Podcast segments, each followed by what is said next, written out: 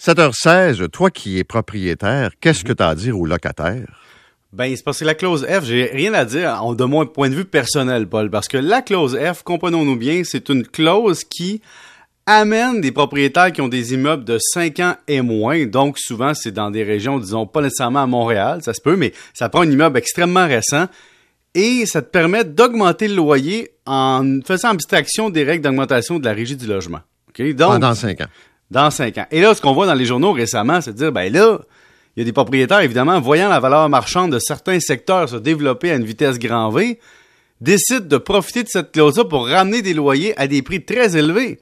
Et d'un point de vue purement financier, tu te dis, ouais, je comprends le gars qui se dit, ou la dame qui se dit, si t'as un quintuplex, tu peux augmenter chacun des loyers de 300-400 pièces, tu viens d'augmenter quasiment l'équivalent d'un logement sur un même immeuble par en avant pour le futur, pour toujours, parce que, comprenons-nous bien, si on fixe mal ses loyers dans le 0,5 ans, ben on est pris avec les augmentations de la régie pour toujours. Et donc, c'est important de bien fixer. Pourquoi cette règle-là existe depuis les années 80? C'est pour permettre aux gens qui fixent des loyers initiaux, mais qui se rendent compte qu'avec les assurances de la valeur foncière et les travaux d'entretien et autres, il y a une mauvaise estimation, puis il faut ramener ça à une valeur raisonnable. Le problème, c'est que la clause est présentement euh, est utilisée par des propriétaires pour changer drastiquement le prix, pour profiter du marché. Et c'est là qu'il y a une dérive. Maintenant, la CAC dit, Bon, on va revoir la clause F, ça n'a aucun sens. Québec solidaire est d'accord. On est tous d'accord là-dessus, là. D'un point de vue logique, humain, tu ne peux pas dire à quelqu'un, ton logement est 1200 par mois, puis l'année suivante, débarquer à 1900. Tu sais, je veux dire, il y a quelque chose de complètement hors de proportion, puis la personne est établie, puis tu la, tu la contrôles économiquement, puis dans une période où c'est dur de trouver un logement, c'est pas super. Mais, si on ramène l'idée de base, la régie du logement ne permet pas d'ajuster des logements dans le futur de façon, disons, plus logique, facile. Et donc, il y aura un choix demandé à faire. Est-ce qu'on veut continuer au Québec? À avoir des logements en décrépitude parce que le calcul d'augmentation ne, vaut pas le coup? Ou, et on veut réduire aussi le 0,5 ans, puis dire on veut ramener ça à 3 ans, ben, tu vas avoir le même débat dans 3 ans. Et donc, c'est drôle, t'as comme deux situations. C'est comme la clause de Piquet Souban. Te souviens-tu de ton préféré, Piquet Souban? Oui, je me souviens pas de sa clause. Ben, la clause, c'était qu'avant, je pense, 2016, en 2016, si on jasait pas avec, il devenait non échangeable. Donc, il fallait que tu l'échanges là ou que tu l'échanges pas. Ben, le propriétaire d'un nouveau logement, il a sa clause Piquet Souban. Il se dit, j'augmente le loyer à valeur du marché là ou je peux plus l'augmenter à valeur du marché jamais. Et donc, il utilise sa clause Piquet Souban pour le faire. Maintenant, c'est pas humain. Alors, qu'est-ce qu'on fait comme société? Parce que ceux qui vivent à Montréal comprennent. Ça prend 37-40 ans à récupérer ton capital de toute augmentation de valeur de l'immeuble que tu investis en, en investissement long terme à cause des règles actuelles. Donc, si tu es dans les règles actuelles, chaque fois que tu mets de l'argent dans ton immeuble, tu gaspilles ton argent en quelque sorte. Et donc, c'est juste des bons propriétaires qui sont consciencieux, qui font des rénovations à long terme, mais si on va un parc immobilier qui se tient, il va falloir qu'on voit tout ça de A à Z, qu'on s'assoie puis qu'on se dise, OK, c'est sûr qu'il y a des gens qui ont un logement à prix modique parce qu'ils sont là depuis 25-30 ans, puis ils n'ont pas eu d'augmentation de leur propriétaire, puis ils sont contents, mais ils vivent dans une réalité qui n'est pas proportionnelle avec la réalité financière d'aujourd'hui. Donc, qu'est-ce qu'on fait?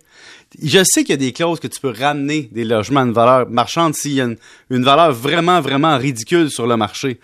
Mais faut qu'il y ait des mécanismes qui sont moins pesants que présentement. Oui, mais tu sais, il faut aussi, je te dirais, mettre. Protéger. Ben oui, mettre ah Des, des, des, paramètres à tout ça, là. C'est que, tu sais, il y a une capacité à un moment donné. D'abord, un, il faudrait que ça soit très clair quand tu viens louer que pendant les prochaines années, il peut y avoir des augmentations, puis en fait, il peut, il y aura des augmentations. Et fixer un plafond. Mais mettre un plafond, tu sais, tu mm-hmm. peux pas dire, au moins que ça soit prévisible ce qui s'en vient, puis là, après ça, tu, prendras ta décision. Puis je comprends que la décision est difficile à prendre dans un contexte de, pénurie de logements aussi. mais, mais, tu peux pas garder des logements pas chers, détenus par des propriétaires, sans souvent que ça devienne des logements mal entretenus. Ben, c'est ça le problème. On n'est pas plus avancé. On n'est pas plus avancé. À long terme, les règles actuelles, c'est damn if you do, damn if you don't. Donc, présentement, on favorise le fait de ne pas avoir des grosses augmentations mais on favorise aussi un parc immobilier en décrépitude. Puis là, on a un choc. Tu sais, on a des immeubles de 100, 120 ans. Puis là, on arrive en dedans de ça. Écoute, je suis allé voir une monnaie logement, Paul. j'en revenais pas que des gens vivaient là-dedans. J'en revenais pas qu'un propriétaire se dise, là, mes locataires, là, vivent dans ça. C'était un trou, Paul. Puis il y a des propriétaires qui sont pas gênés de charger un loyer pour vivre là-dedans. Puis il y a des locataires qui sont aussi tellement protecteurs du coût de leur logement qu'ils veulent pas que le propriétaire les tasse pour rénover. Puis je comprends, ils retrouveront pas l'équivalent ailleurs. Donc, tu rentres dans deux logements c'est la même rue à Montréal. Il y en a un qui est à 1900 pièces, il est neuf, il est à valeur du marché. T'en as un autre qui est à 775, mais t'as encore les, les fusibles dans le panneau électrique, tu sais. Mm. Alors, t'as ça, là, mais je comprends les locataires de vivre ce combat intérieur de dire, écoute, je vais pas me faire abuser 0,5 ans pour un propriétaire qui veut faire du gros cash, alors que quand je suis rentré, j'ai payé le juste prix selon lui. Mais il faut quand même laisser une marge de manœuvre pour dire si l'immeuble est à perte parce que le propriétaire a mal géré ça, que l'immeuble soit pas à perte pendant 100 ans non plus. Donc, faut trouver un juste milieu. Pendant que Jeff Bezos pense à démanteler temporairement un pont historique de Rotterdam pour faire passer son yacht. Mais mets-toi à sa place, son yacht passe pas. Amazon améliore encore sa rentabilité. Ben oui, écoute, euh, Amazon, ce qui est, ce qui est fou, c'est que les, les, camions électriques Rivian, ça les a aidés parce qu'il y avait une part là-dedans dans le privé, donc ça les a aidés à faire du cash durant le dernier trimestre. Aussi, l'action a pris 12% après la fermeture des marchés. Évidemment, ça a pris 12% là, mais c'est une des actions qui a beaucoup vivoté dans la dernière année. L'action a vivoté entre, sur 52 semaines, entre 2700 pièces et 3700, 800 pièces US. Là, on est à 3100. Et ce qui est fou, c'est qu'on anticipe encore beaucoup de croissance. Évidemment, si tu regardes par rapport à, par exemple, Facebook, le ratio prix que tu payes l'action d'Amazon par rapport aux bénéfices est trois fois plus élevé que Facebook, et plus élevé qu'Apple, et plus élevé que Netflix. Donc, les cash flows s'en viennent. Je te donne un exemple. On a généré au 31 décembre 470 milliards US de revenus et 33 milliards de bénéfices. Mais ce qui est fantastique, c'est dans les bénéfices opérationnels, tu as 75% qui viennent des services. Donc, quand tu commandes sur Amazon, tu contribues juste à 25% de la marge opérationnelle. Le vrai cash, il est dans le cloud, dans la vente de, publicité, euh, dans tout ce qui est autour de l'abonné et tout ce qu'on peut vendre aux entreprises. Mais la livraison à domicile, c'est une pièce sur quatre de profitabilité opérationnelle. C'est fou, hein? Une pièce, c'est une pièce. Moi, toujours dit ça. Oui, une pièce, une pièce, ça te permet de déplacer des ponts puis d'apporter, d'amener ton yacht. ça se peut pas, ça.